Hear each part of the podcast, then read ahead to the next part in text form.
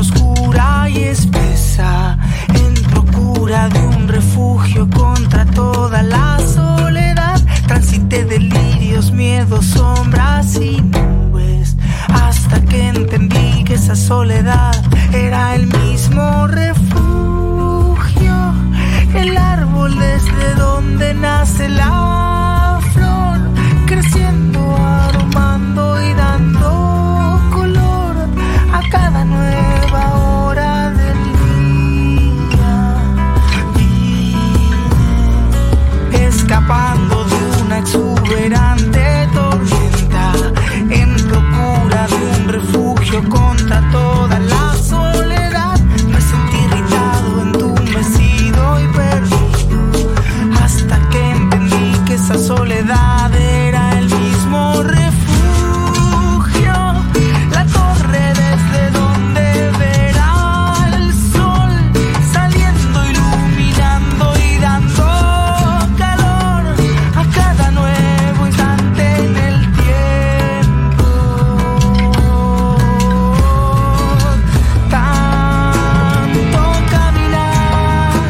voy a pisar eh, esta parte de la canción. Lo lamento, ya me metí.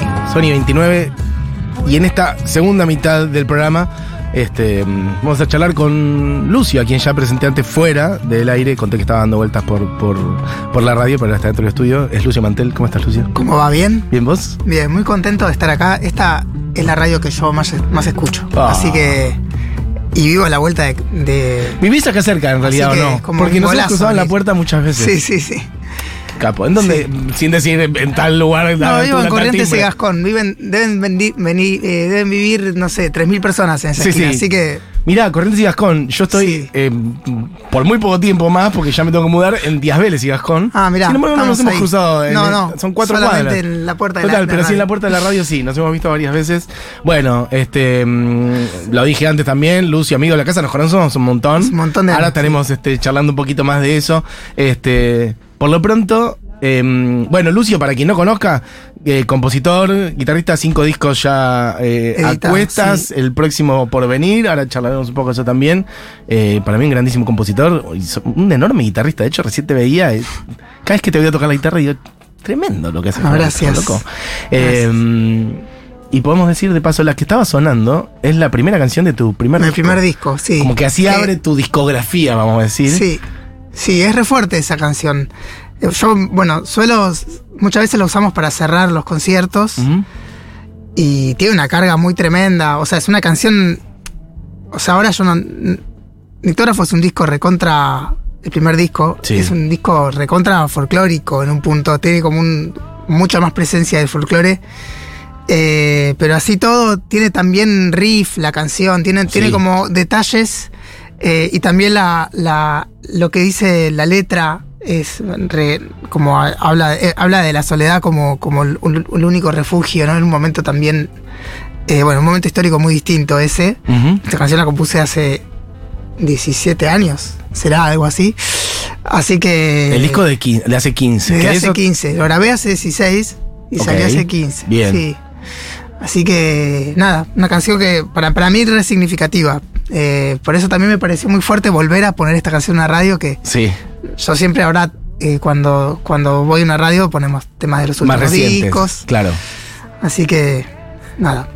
Todo esto lo estamos diciendo en buena medida y también repasando como los años que pasaron de- del primer disco, Nictógrafo, etcétera, es que, bueno, ahora este viernes Sí. vas a estar tocando justamente Nictógrafo, aquel primer disco, después de que pasaron 15 años.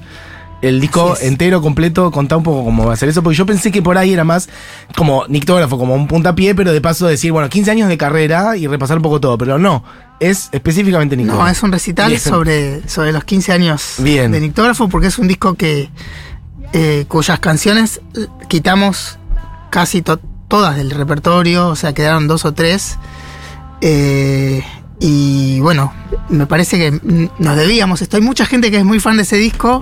Eh, con el tiempo, igualmente, o sea, mis discos más escuchados creo que son los últimos dos, pero eh, hay gente que tiene como un. Bueno, yo tengo el, el- el público recontra fraccionado. Mira, me interesa eso, sí. Porque también tengo ese, cometí ese pecado, A que ver. me encanta igual, que es de después de cada disco, viste, aburrirme del sonido y hacer otra cosa y de la manera de componer y, Mm. y de repente había discos como más metidos en, bueno, yo estaba más metido en, eh, con el foco más puesto en, en, en, no sé, en, los arreglos, en las cosas más orquestales y otros discos, otro disco que es más como de, de del, más despojado, ¿no? Y, y como que me aburre hacer siempre lo mismo, ¿viste? Entonces es- siempre siento, siempre intento eh, como trabajar desde el extrañamiento, ¿no? Como desde sentir que de- desde esa desde ese lugar que no, no, no- no termino de comprender.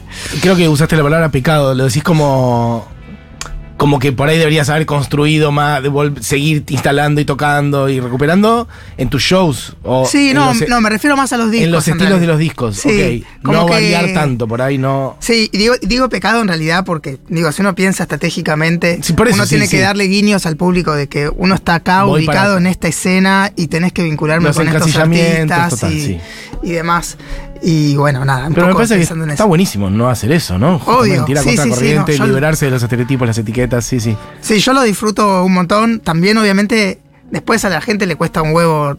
eh, hace poco pensaba que, por ejemplo, siempre que voy a un, a un reportaje, hablan de, de una escena en. eh, de una escena y un momento de la música en, en el que nosotros compartíamos mucho con un montón de compañeros geniales, tipo Pablo Dacal, eh, con los que hicimos el concierto Hay otra canción y demás.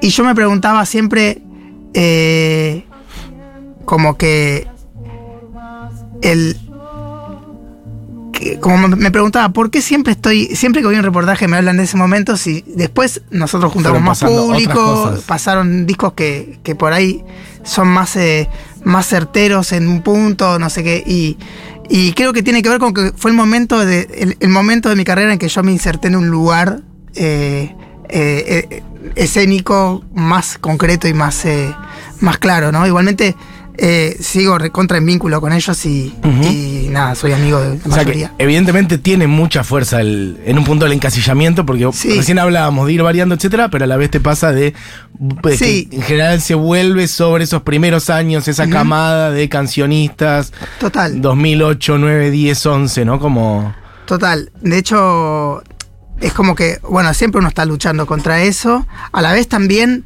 es, eh, eh, em, digamos, por ejemplo, fue fundamental para mí haber compartido con ellos eh, eh, esa, esa instancia porque era como una, era, era una manera de, de aprender el, el oficio, de aprender cómo, de, y también de aprender de cómo hacen los otros para componer, cómo se mueven, eh, y, y nada, también admirar eh, el trabajo de los colegas, ¿no? Por ahí andaban. Mencionaste a Cal. Me acuerdo de ese show. Un, un show que terminó como. Va, no sé si terminó, pero como fue un momento alto de, Sí. de, esa, de esa camada. Que efectivamente fue. Hay otra canción Hay en otra el canción, Coliseo, En ¿no? el Coliseo, sí, Me que fue, fue Con un- muchos invitados también. Estaba Sí. Cabrera. Estaba Cabrera, estaba Palo, Pandolfo, Palo estaba Pandolfo. Fito, Páez. Total. eh, fue como. Nosotros le decíamos concierto manifiesto, ¿no? Como era como. Bueno, de hecho el título es medio desafiante. El título es una canción que compuso Fito con, con Spinetta, que es la única canción que compusieron juntos en, En ese disco, en- en en La La La. Y ¿Es la una- última, no? La última Sí. canción, y que en la versión CD no estaba, No está. porque no entraba. Eh, y bueno, la terminamos cantando con Fito ahí. Eh, y nada, fue. Bueno, una época muy hermosa. ¿no? Y decís que después fue yendo, fueron sumando distintos públicos. ¿Para dónde sentís que fuiste armando vos? Si es que lo tenés categorizado, pensado de alguna manera. O Yo trato de no, no pensarlo mucho, pero no sé, como que siempre.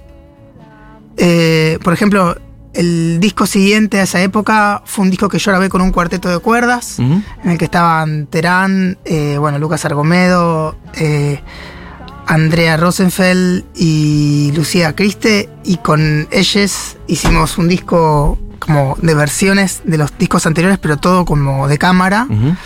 Eh, y canciones nuevas. Va, en realidad versiones de otras de otros artistas. de otros artistas también. Sí, sí.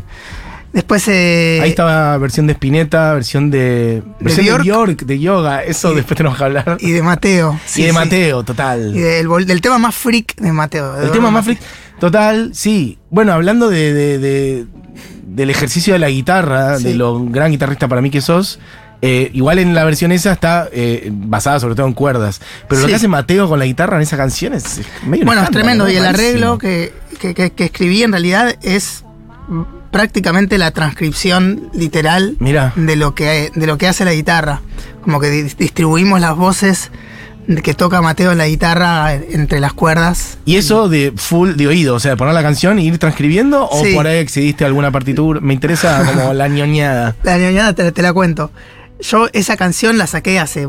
Yo cuando escuché esa canción a mí me, se me partió la cabeza. Sí. Fue Estamos hablando del boliche. el boliche. El Sí, boliche de Eduardo Mateo. Sí.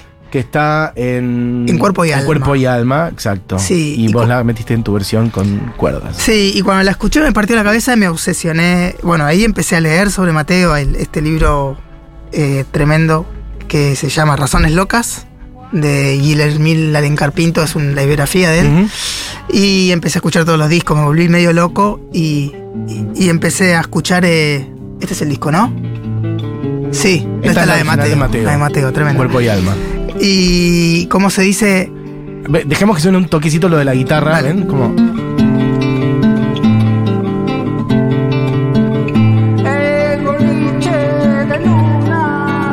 Bueno, y él metiendo su voz así, Sí, ¿no? Como- sí. No, y esa voz. O sea, para mí esta, esta versión es inmejorable. ¿eh? Nosotros simplemente la, la hicimos para. Para vol- volver a ponerla en algún lado, ¿no? Claro. Y además te diste el lujo de hacerla con una persona que trabajó Cercana, mucho Mateo. con. Sí, sí, con estaba, eh, Cabrera, Fernando Cabrera. Fernando Cabrera. Esta sí. es la tuya. Sí. ¿Y entonces cómo fue?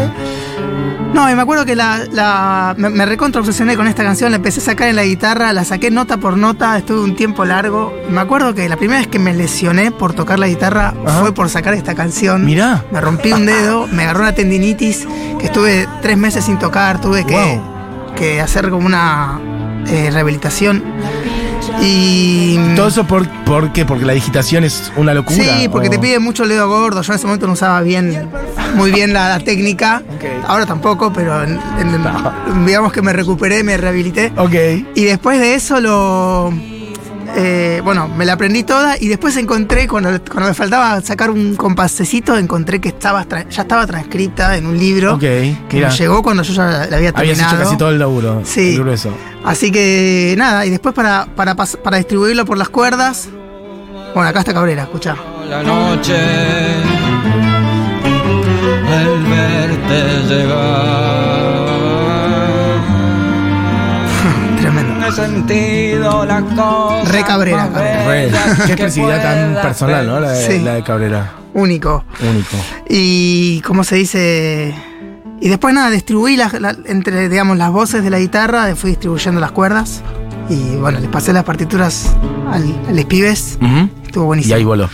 De, de paso, este, también entrar un poco en otra dimensión que recién hablábamos: guitarrista, compositor, cantante, letrista, pero Sí. también arreglador. Esto, ¿no? Sí. Como de hacer eh, eso, arreglos para cuerdas. Sí, escribo para. eh, Digamos, empecé un tiempo escribiendo para mí. En realidad, un poco empecé escribiendo porque eh, para mi segundo disco miniatura eh, había, habían escrito Pedro Neto y Terán. Eh, Pepo, Pedro Neto es arregla- arreglador justo de Alex and Wanter, por ejemplo. Bueno, un gran arreglador. De Julieta Venegas. Y bueno, y Alejandro Terán, que no tiene, no, no, no requiere presentación. Ellos hicieron dos arreglos cada uno y después yo quería que el cuarteto quede en la banda y no me daba para pedirles que ellos se pusieran a escribir arreglos para los otros temas. Entonces eh, me puse a escribir arreglos de todos los temas, que son los arreglos que después terminaron en este disco. Eh, y ahí empecé como con el oficio de escribir arreglos. El- los otros discos también, no quería joderlo mucho a Terán diciendo, che, o sea, siempre escribió algún que otro arreglo, pero Sí. el resto los escribía yo. Y ahí agarré el oficio y ahora escribo para, para otros discos. El año pasado salió el disco del David Aguilar, por ejemplo, que eh, artista mexicano, bueno, muy, muy amigo también, producido por, por eh, Adán Jodorowsky, que, mm, que yo ahí escribí los arreglos, escribí los arreglos para, para Flor Núñez, una artista uruguaya, bueno, para La Charo, que después también fui su productor. Charo Eh, Bogarín. la Chau- sí, Charo Bogarín, de Tonolec, de Tonolec. Y bueno, ahí arrancó el asunto de, de escribir, que me recontra divierte, a la vez también es un laburazo. Sí, me imagino, ¿no? Mucho laburo. Laburazo sí, no lo puedo hacer. Pensar la combinación de las distintas, mm, bueno, sí, voces, las cuestiones tímbricas, ¿no? Como- Sí, es pensar como, como intentar hacer el ejercicio de pensar como, como pensaban los los compositores, en- sí, la música 100 años. académica, sí, claro. o más. Sí, sí. Y, Ahí tomás la, uno toma la dimensión de. Porque por ahí estas voces, no sé, por ahí era un cuarteto o un poco Sí. más. Por ejemplo, a nivel voces, ¿qué es lo más grande que armaste en paralelo? ¿Cuántas, cuántas voces o cuántos instrumentos? No, generalmente suelo escribir cuatro voces. Cuatro. Pero, y aún pero- así es un re laburo. Sí, en el disco de David creo que escribí como entera. nueve, diez, sí. No, es imposible. Como la escala de la música académica, ¿no? Sí. Es una Bueno, cosa. hace poco a Terán le habían encargado un arreglo orquestal para una orquesta sinfónica Sí. Y me lo iba a pasar a mí. Y yo me recontra asusté, le dije, por favor, no lo hagas. Eh, al final no me lo pasó, no sé si, si lo Por terminó favor, no haciendo lo él. Sí. No, a la vez moría por hacerlo porque Claro, era como imagino. enfrentarme a eso, no sé. Un lindo. Estudiar cómo funcionan las maderas, Claro, que son exacto. clarinete, Ujú. flauta, no sé. Está buenísimo. Terán estuvo hace poquito por acá, también amigo de la casa. Bueno, de hecho ahora tiene en septiembre en el Coliseo, En el de hecho mismo un, sí. un concierto muy hermoso por delante con músicos jóvenes. Hablemos un poco también, eh, con quien estamos hablando es Lucio Mantel, por si acaban de sintonizar. Eh, un poco más de como de tu historia, que de hecho hay algunas cosas que tengo claras y otras no tanto, entonces me da un poco de intriga. ¿Puede ser que vos arrancaste mm, en el- como más con el piano que con la guitarra? Estoy hablando de tu infancia. En mi infancia sí, sí, sí, mi instrumento hasta los 15 era el piano. Y una familia que no era de músicos. No, pero resultamos, los hijos resultamos todos, Mira. todos tocamos algo, pero Ok. mis viejos no, mi viejo, mi viejo tiene un bandoneón doble A ahí que lo tocó dos meses. Ajá. Eh, bueno, mi viejo no, no vive más, pero en casa todavía lo Está. tenemos. Y cómo se dice, pero no sé cómo es que nos llegó Y eso. todos los hermanos. Todos tocan algo, o sea, sí, el único que se dedica a la Más música. profesionalmente soy yo. sos vos, está bien. Sí. Pero sí. y no sabes cómo te llegó. Eh, mi- lo que te puedo decir es que mis viejos, mis viejos toda la vida cuando escuchaban una canción que les gustaba se ponían a llorar. Entonces creo que Ya lo que nos transmitió fue eso, Claro, ¿no? obvio. Lo que nos transmitieron. Ellos eran eh, comerciantes eh, y pero bueno, eran como gente de, de mucha y de muy- mucho amor por la cultura también en general, ¿no? Ya está, claro, Sí. obvio. Sensibilidad. está todo, sí. Sí, sí, sí. Y arrancaste con el piano. Arranqué con el piano, que en casa no había piano, entonces tocaba sobre un papel con las notas dibujadas, eh, hasta que me compraron un órgano. Igual era como un poco también para diferenciarme, porque yo agarraba la guitarra y en un momento, eh, bueno, siempre termino contando esto, que es, que es muy lindo también. El kiosquero de la esquina se llamaba, se, eh, se- se- se- se sigue llamando, pero no es más Sí, kiosquero. Coco, eh, en la esquina de mi casa estaba ese kiosco y mm, se armó como una barra alrededor de Coco porque era muy carismático, es muy carismático y, y tocaba la guitarra increíble. Y yo cuando lo vi tocar dije quiero tocar como él. Sí. Y a la semana em- agarré la guitarra y a la semana de tocar la guitarra tocaba mejor que el piano porque Wow. el piano no tocaba tan Sí, sí. bien. No era, no era lo tuyo. bien, no era lo mismo, no. Ok. Así que eh, sí, esa es la historia. El- eh, un poco igual yo me siento un guitarrista que un poco piensa como pianista, ¿no? Eh, por, también por esta cosa de, de buscar otras voces en el... Hay algo ahí, se nota. Yo cuando Sí. supe eso del piano dije, ah, también mucho de como del el hecho de, no sé, como usas mucho los arpegios, ¿no? Como Sí. hay una cosa como de, de, de un, un uso del piano determinado, digamos. Sí, Eh, ¿Y cómo fue la parte? Porque también hay bastante como de aires folclóricos en tu música. No sé si siempre, pero hay una cosa de otros. Bueno, eso, no sé, de otras rítmicas, de 6x8, de, de otras de otras velocidades, de otros que, que a veces remedan un poco el sonido de una samba o demás. sí. ¿Cómo llega eso? Sos una persona. Obviamente que el folclore está en todos lados, pero no Pero mismo- vengo del rock, sí. no es lo mismo que originalmente- de Santiago del Estero que nacer en Villa Crespo y vos sos una persona de Villa Crespo. Total. eh, bueno, en un punto, o sea, eh, yo me, como empecé a escuchar show folclore por voluntad propia muy grande, no sé, ya a los 20, 25 años, no sé cuándo, como de, de ponerme discos. Sí. eh, y, y me recopé. un poco viene por ahí, después también por una cosa, yo, yo en, en un momento empecé a hacer muchos viajes a Brasil porque me hice amigo de músicos que tocaban samba eh, y lloro y todas esas cosas, músicos brasileños que vivían allá.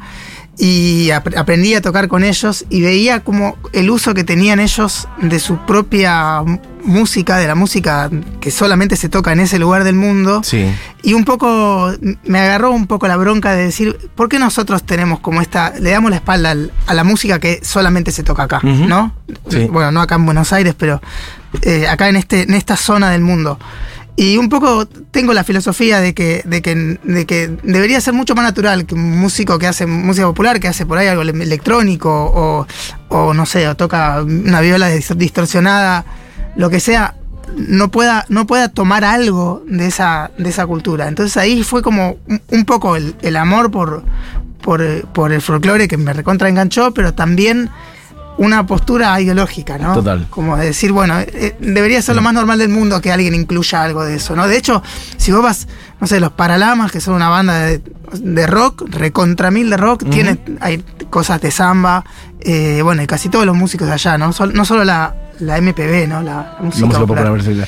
Eh, es una pena que, que pase relativamente poco eso acá en Argentina. Yo coincido con vos. Creo que igual en los últimos años, por suerte, se fueron Se rompiendo habilitó, sí. bastantes más eh, barreras que por ahí estaban sobre todo muy firmes en los 90, ¿viste? Como cuando el rock era un, Sí. un- una mueca de, de determinada energía. Total. Este, y bueno, sí, en los últimos 20, 15, 20 años, muchas de esas cosas se fueron cruzando. Internet tiene mucho que ver con eso también. Pero sí, creo que hay todo un lenguaje y un mundo sonoro en el folclore que se pierde muchas veces por no, no sé, por no, no querer. Bueno, sí, arriesgarse, cruzar, beber de las aguas que brotan de acá también, ¿no? Bueno, justamente ah, estamos escuchando una canción que se llama Traidor del Cielo. Y, y la historia de esta canción es que una vuelta no- nos juntamos a almorzar con Cabrera, un montón de, de músicas y músicos, de compositores, y él decía, ustedes cuando hacen folclore, cuando se acercan y hacen un temita de folclore, siempre hacen los mismos tres géneros. Mirá. Y dicen, hacen samba, chacarera, milonga, y se acabó. Y dice, hay un montón de géneros que están eh, cayendo en la extinción porque, nadie, los, toca. hace. ¿Cómo qué, por ejemplo? A ver qué te Y decía. eh, bueno, él decía el triste, la cifra, la huella, el estilo, no sé qué. Esto es un triste. A ver. Yo llegué a casa. Bueno, que está justo la parte instrumental. Podemos moverla para atrás o para adelante, Diego, vos, vos jugás. bueno, si querés te cuento Pero ahora y después. De hecho, la historia del triste como género, creo que no la tengo, o sea, me la estás trayendo ahora, ¿eh? Bueno, yo el. Este es David Aguilar, compañero mexicano. corazones rotos, mi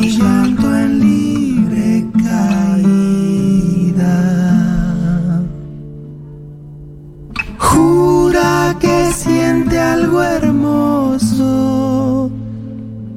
un quemador de flores, el más trivial mentiroso. Bueno, yo sabés, llegué a casa Sí, y dije, yo una vez escuché un triste. mira. Y que era un, un triste de Gardel y Razano. Gardel. Gardel, ¿lo sí, conoces? sí. No, no, no, puse cara por, por, Razano. la- por el género triste. Sí. Gabriel Razano, sí, sí, eran dúo, Razano de era- hecho, era sí, el dúo, se acompañaban a todos lados, sí, sí, claro. Claro, antes de que, de que exista Gardel existía este dúo. Y me acordé que había escuchado una vez y traté de componer una música que remitiera a ese género. Pero ¿y qué es lo que lo hace, o sea, de dónde es, qué es lo que lo hace? Es un género recontra de la pampa. En realidad, La estructura, la rítmica, lo, cómo están los versos. bueno, viste que esto es como que no tiene un compás muy claro. Eh, eh, es como que tiene, tiene la, la, la- medio la cadencia del habla. ¿no? Dicen que somos humanos, ¿no? Como no hay un compás ahí. Y ahí tenemos. Bueno, que somos buenos y el estribillo puede ser un género cualquiera. Puede ser una milonga, Ah, mira. Una- me dijeron hace poco, me dijo un chico que viene a mi taller de canciones, me dijo que el, el, el- mi Buenos Aires querido es un triste Mira. o un estilo. En realidad el, estilo, la cifra y el triste son tres géneros que son medio lo mismo y que yo no te lo sabría diferenciar. Pero mm, esta cosa de mi Buenos Aires Claro. querido", no tiene compás, es todo Mm. ruato. Sí. Y después el estribillo sería El farolito, que es un Sí, tango, sí, ¿no? Sí, sí, claro. Ahí como que aparece más la rítmica clara. Sí, pero yo hice todo esto a ciegas. eh, y después. Ahí tenemos a Carlitos. después un, un periodista.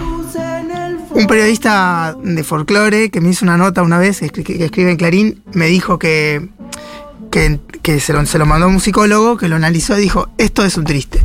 ¿El Y yo- tuyo? sí. Bien. Y yo no lo podía creer porque yo le dije recontra ciegas. O sea, no, no, no te sabría explicar bien cuál es. Pero lo hiciste. Sí, pero lo hice. Ah, Bueno, a veces las cosas hay que hacerlas y no pensarlas tanto. Che, eh, nos vamos a quedar sin tiempo. Sí. Esto eh, se termina la una en punto. Eh, Pero, che. Hay gente que dice cosas sobre vos, gente que manda fotos de tus discos. Mira, alguien manda miniatura y nictógrafo. Mirá, mis primeros dos discos. Eh, quien dice todo esto es Lucio Mantel, que presenta Nictógrafo de vuelta. Me gusta. sí, presenta. Nictógrafo revisitado. Nictógrafo revisitado, 15 años después, en el Shirgu, este viernes a las 20.30. eh, y bueno, estás con una guitarra, yo creo que eh, es- estaría lindo escucharte algo. Eh, y después también, antes hablabas de, de- de tu versión de, de, mm, de yoga, De yoga. de Bjork. Y yo me acuerdo, nosotros, eh, vos viste a mi programa en- cuando estábamos en Nacional, como que te dijera 2011, ponerle una cosa así. Pensaba Eh, que más, más allá en el tiempo todavía.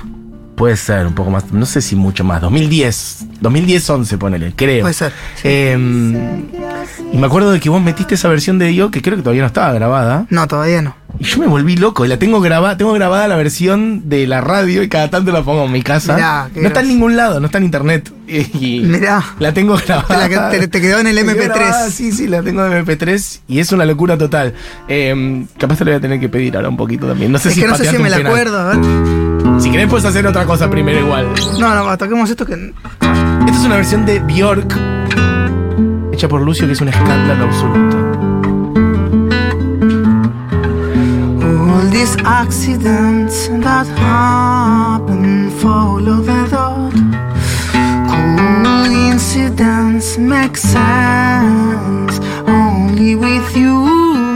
You don't have to speak. I feel emotional landscapes. They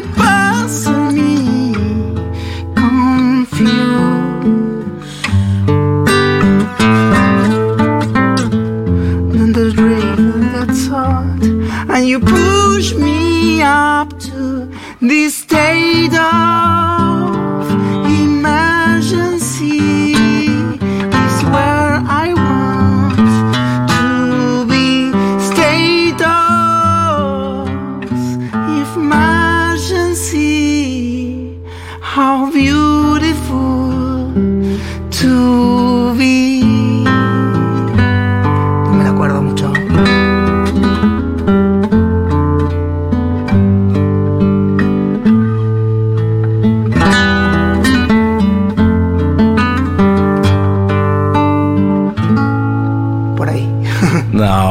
escándalo total. Igual le como loco. No, pero no importa nada. Un pequeño olvido en un momento tomado, pero es una maravilla. No, esa adaptación también, esa capacidad de meter una canción como esa de Bjork a, la, a, a pasarla a la guitarra, ¿no? No es nada fácil.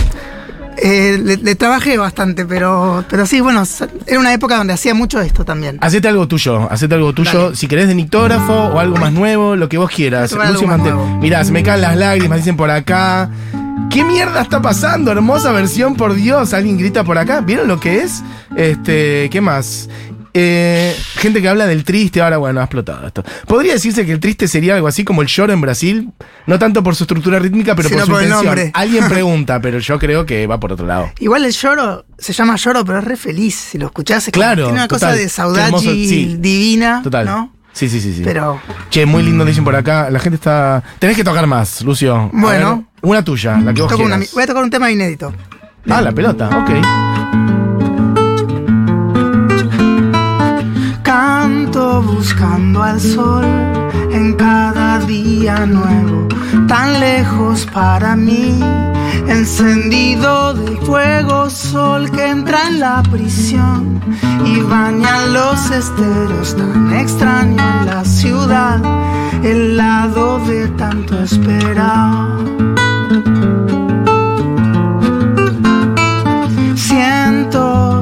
Atrás del muro grueso habrá algo más allá.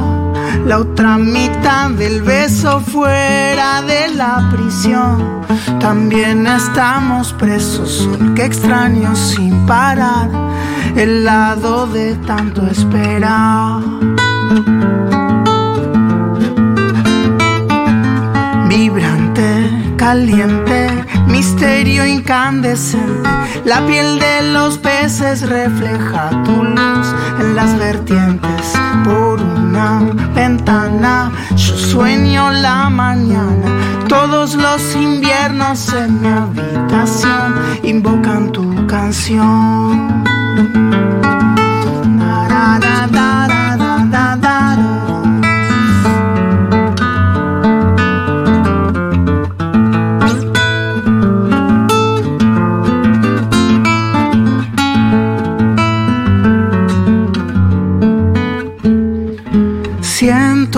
Salir al sol atrás del muro grueso.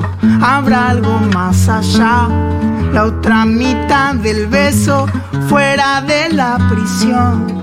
También estamos presos, sol que llamo sin parar, el lado de esperar, brillante, caliente, incandescente. La piel de los peces refleja tu luz en las vertientes.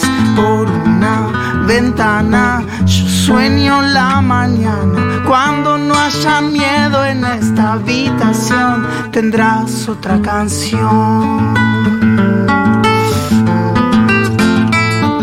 fuera de la prisión. También estamos presos, sol que llamo sin parar, el lado de tanto esperar. Tremendo, loco. Lucio Muchas Mantel.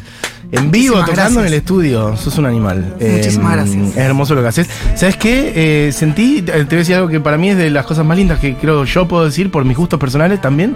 Eh, sentí algo, un, un aire, una, un poco una vida de, de Palo Pandolfo pasando por esa canción. ¿En serio? Un aire de palo.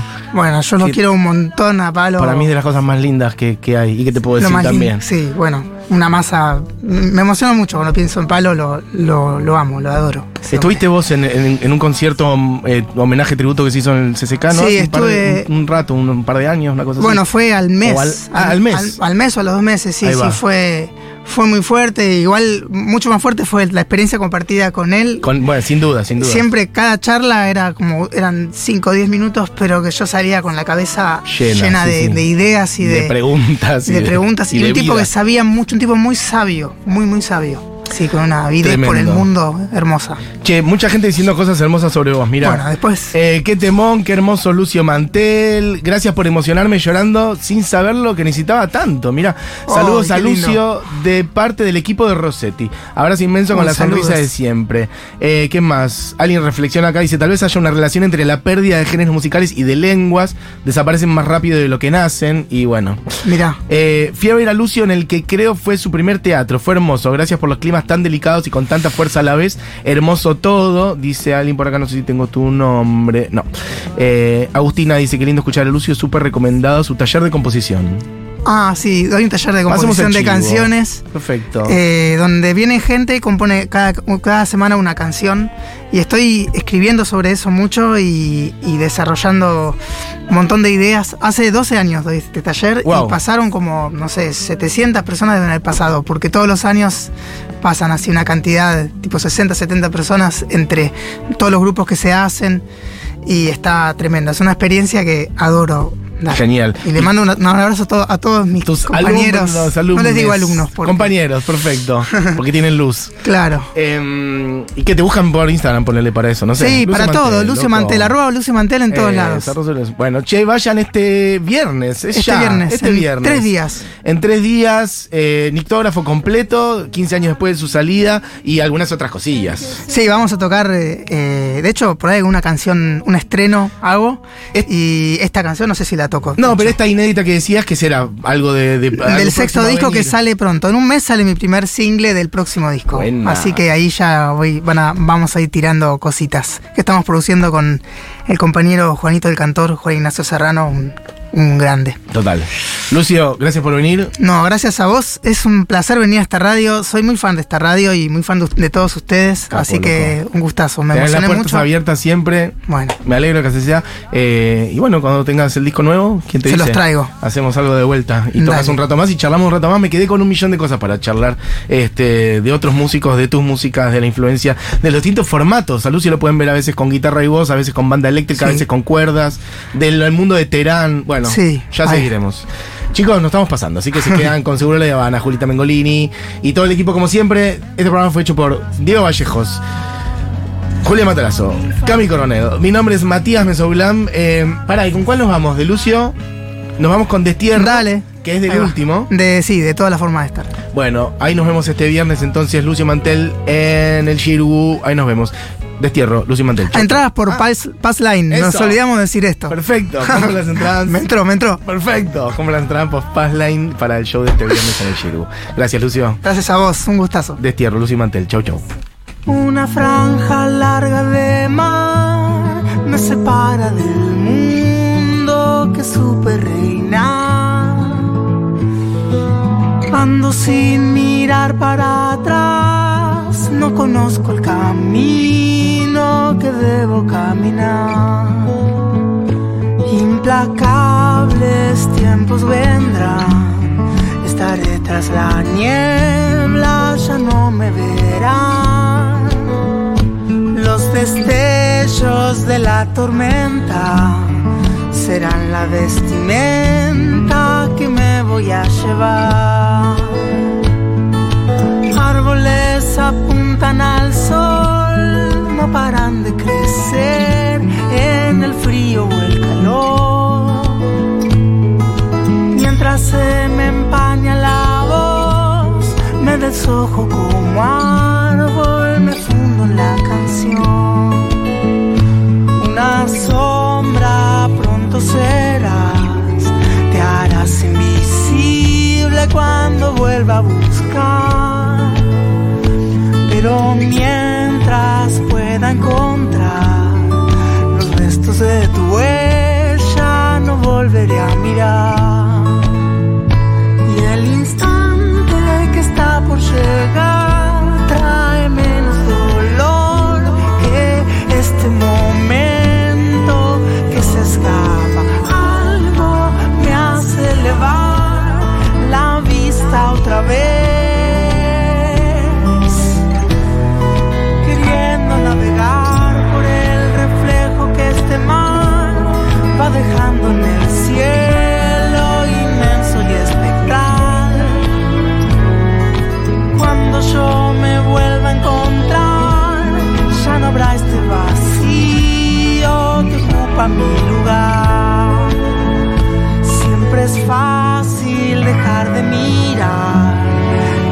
Sombra que a tu amor le puedes dejar. Y aunque sé que le puede pasar a cualquier mortal, hoy no puedo perdonar.